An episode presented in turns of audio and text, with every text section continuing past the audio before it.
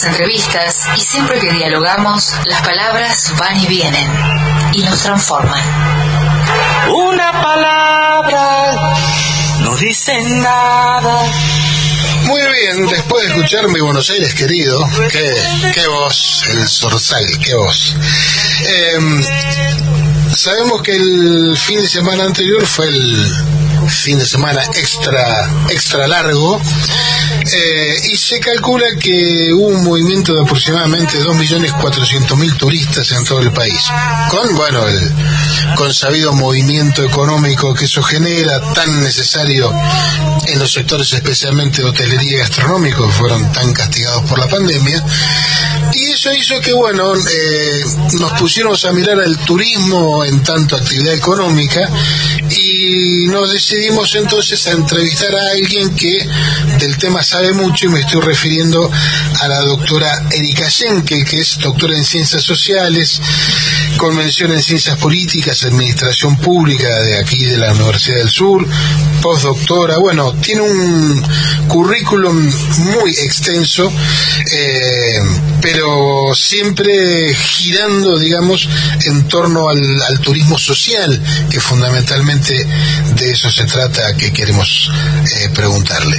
Así que, Erika, te saludamos desde aquí de Bahía Blanca, Claudio Angelini, quien te habla, Juan Reginato y Daniel Guerín. Muy buenos días. ¿Qué tal? Buen día, ¿cómo están? Una alegría escucharlo y participar con ustedes esta mañana del programa. Bueno, muchísimas gracias. Eh, y gracias doble porque sabemos que nos estás contestando desde Villa Iris, nada menos. Sí, vinimos a visitar a la familia el fin de semana, así que acá volví a ver lo que era una helada. bueno, te aseguro que aquí también se ve. ¿eh? Si hubiese quedado en Bahía, te ibas a... la ibas a encontrar también. Claro. Bueno, Erika, eh, un poco que quisiéramos empezar con el tema previaje de la nueva, digamos, etapa de previaje que se ha alargado. Que nos cuentes un poquito, pero a mí lo que me interesa es que nos cuentes cómo, cómo se instrumenta y para qué, ¿no? Sí, bueno, es un programa realmente que ha sido muy exitoso, que genera mucho interés, la gente está esperando esta tercera edición y lo, lo primero destacar que en términos de, de política pública generó eh, un alcance muy masivo, que eso para toda política pública cuando se implementa es un gran desafío. Sí, todos tenemos alguna conocida, algún conocido que eso, que pudo acceder al programa, que el programa funcionó. En principio, como decía, es un programa dentro de muchos otros que crea el Ministerio de Turismo y Deportes en el contexto de crisis ahí de, de- de COVID-19 en plena pandemia en el 2020. Ahí sacan una primera prueba piloto bastante más eh, limitada, ¿sí? fue una experiencia como para ver qué, qué, qué sucedía con eso.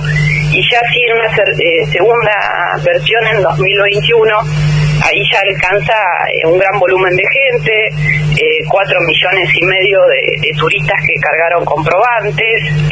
¿Cuatro millones y medio? Sí, un número impresionante. Es este programa que genera venta anticipada de productos turísticos. ¿sí? Cualquier familia, cualquier persona que quiera consumir turismo en unos meses posteriores, bueno, puede reservar hotel, puede reservar el, transporte, eh, todo lo que esté vinculado a excursiones y el Ministerio de Turismo y Deportes se devolvía el 50% eh, para que vos puedas con una tarjeta de crédito o la aplicación volverlo a gastar en servicios turísticos. Eso funcionó muy bien y eso hizo que, bueno, ahora te- tenemos ya muy pronto a salir la tercera edición que va a ser para consumir entre eh, agosto y diciembre, ¿sí? Esta temporada baja. Exacto, yo creo que eso es un, un interesante ajuste que, que- que hizo el Ministerio. Eh, si bien tiene el programa, ya te digo, fue muy exitoso en términos de volumen, más de 14.000 prestadores que bueno que se inscribieron, o sea que realmente generó mucha movida económica en, muchos destinos, como vos decías ahí al comienzo, el turismo genera eh, mucho desarrollo territorial en localidades quizás eh, pequeñas, más allá de nuestros destinos masivos de la costa atlántica, así que implica mucho para la economía familiar y regional. Entonces también los propios prestadores estaban esperando esto. Y bueno, eh, entre las cositas que, que se vieron a mejorar aparecía eh, que, bueno, como sucede siempre a veces cuando hay una política expansiva, bueno, mucho prestador privado también se aprovechó de esto y subió los precios por encima de, de, de- de lo que fueron los aumentos del IPC anuales, todo lo que fue eh, hotelería y gastronomía.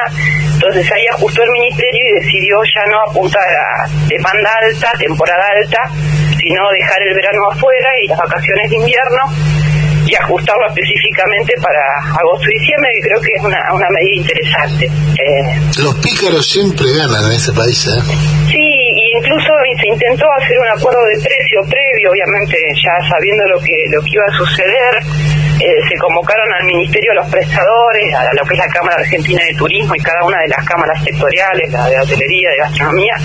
Y bueno, lamentablemente se pudo sí rubricar lo que era un acuerdo de buenas intenciones, pero bueno, las buenas intenciones, como suele sucede siempre en materia de precios, lamentablemente no, no, no, no se pudo respetar y cuando después nos encontramos con, con el índice de precio anual, bueno, vimos que eso tuvieron ahí Claro. eh, subidas como siempre pasa por sobre lo necesario y Muy bueno, bien. entonces yo creo que es un- con buen criterio el ministerio ahora excluyó lo- los meses de verano y bueno, vacaciones de invierno, ¿no? Sí, en Argentina, bueno, esto por ahí no tiene que ver con el turismo exclusivamente, pero si aparece la UH, aumentan los alimentos, y si aparece el previaje, aumentan los productos turísticos. Es, es un mal endémico argentino. Y es una pena porque es un gran esfuerzo público. Vos pensás que ese programa de la última versión, el Estado, eh, o sea, movió 100 millones y el Estado puso 50 millones ahí. Claro. Que es cierto que una parte importante vuelve con lo que es el IVA, que vuelve enseguida al Ministerio, y después todo lo que se genera en términos económicos y sociales, que sin duda no es un gasto, que es una inversión. Claro. Pero bueno, el privado tiene que reconocer ese esfuerzo público y bueno, cuando a veces no sucede, yo creo que están bien estos ajustes eh, como para, bueno, que realmente esa política beneficie al sector popular y que, que tenga precios accesibles para que el sector popular y la clase media pueda acceder a, a sus vacaciones en el año, ¿no? A un precio razonable. Así cumple con su objetivo. Erika, te saco de ahí y te llevo a turismo social, que es tu especialidad y que es la que nosotros desconocemos en absoluto. Yo lo único que conozco de turismo social es eh, Chapadmalal, nada más. Y bueno, conoce, conocer mucho. Eh, sí, bueno, el turismo social así en, a grandes rasgos, decirle que es un turismo que se piensa desde el Estado o desde una organización social sin fines de lucro, como puede ser un sindicato, una mutual, una cooperativa, con el propósito de generar oportunidades de esparcimiento, ¿sí? turísticas y recreativas para que sectores eh, socioeconómicamente de bajos ingresos, perdón, personas con discapacidad, eh, adultos mayores, jóvenes, bueno, puedan también acceder eh, al, turismo de esta concepción desde un derecho que, que, que contribuye al desarrollo personal, que contribuye a la sociabilización, a la salud, en definitiva al bienestar de las personas. Bueno, y en eso Argentina tiene realmente una trayectoria destacadísima. Un caso emblemático, les diría, en América Latina y en escala mundial, donde nosotros ya en la década del 40 y el 50, en los primeros gobiernos eh, del peronismo, bueno, generamos colonias vacacionales estatales para que esos sectores trabajadores que se habían beneficiado con toda esta política laboral que generó el peronismo, que en definitiva eh, los hizo visibles como sujetos de derecho social, bueno, también puedan eh, hacer efectivos esas vacaciones disfrutando un viaje familiar en estos complejos eh, que en muchos casos construyó el Estado desde cero. Realmente fue una eh, medida y una política inédita en toda América Latina para esa época y es al día de hoy que uno cuando comparte congresos con, con muchos colegas, el caso de los complejos de Chapadmalal y Embalse, que son hoy en día los únicos que siguen en pie luego de distintas décadas de vaciamiento, bueno, es un caso que ya les digo es reconocido eh, y, y- y destacado a nivel internacional. Erika, Juan Reginato te saluda. ¿Cómo ¿Qué estás? tal, Juan? Un gusto. Un gusto. Tengo una, una consulta de un oyente por el tema del previaje. Dice si, si alguien compra un pasaje hoy, eh, ¿se puede cargar en el previaje cuando salga? Sí, no, hay que esperar la fecha de apertura que teóricamente es, están esperando que terminen las compras de vacaciones de invierno, por esto que les comentaba al comienzo, o sea, no quieren que las personas carguen sus comprobantes de vacaciones de invierno, así que están esperando, en principio sería a mediados de julio que va a iniciarse el programa y así la venta. Sí, todavía no abrió. Para poder ya tener comprobantes cargados hay que esperar que abra el programa. Yo supongo que será, todavía no tiene fecha específica, pero por lo que uno habló con gente ahí amiga del ministerio, está saliendo en 15 días, en 3 semanas. Buenísimo. Erika, eh, vos hablaste del turismo social vinculado con las organizaciones sindicales. Sí. ¿Cuál, cuál es el grado de, mm, de, de interacción que hay entre el Estado y las asociaciones sindicales con toda esa red de, de, de hoteles, campings y, y- y demás que, que tienen?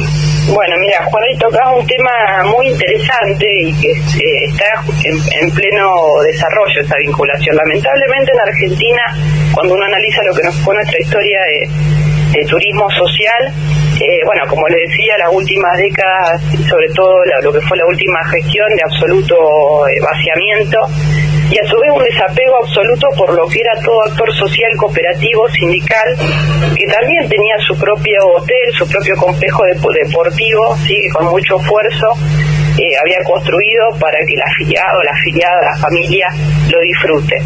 Ahora, les diría, a partir del año 2020, el Ministerio de Turismo de Nación lanzó un Plan Nacional de Fortalecimiento de Turismo Social, que más allá de la recuperación de infraestructura de embalse y de Chapadmalán, que ustedes eh, eh, lo pueden ver, están dando mucha difusión a eso, se está implementando desde la Subsecretaría de Turismo Nacional, Calidad y Accesibilidad, que está dirigiendo Inés Albergucci.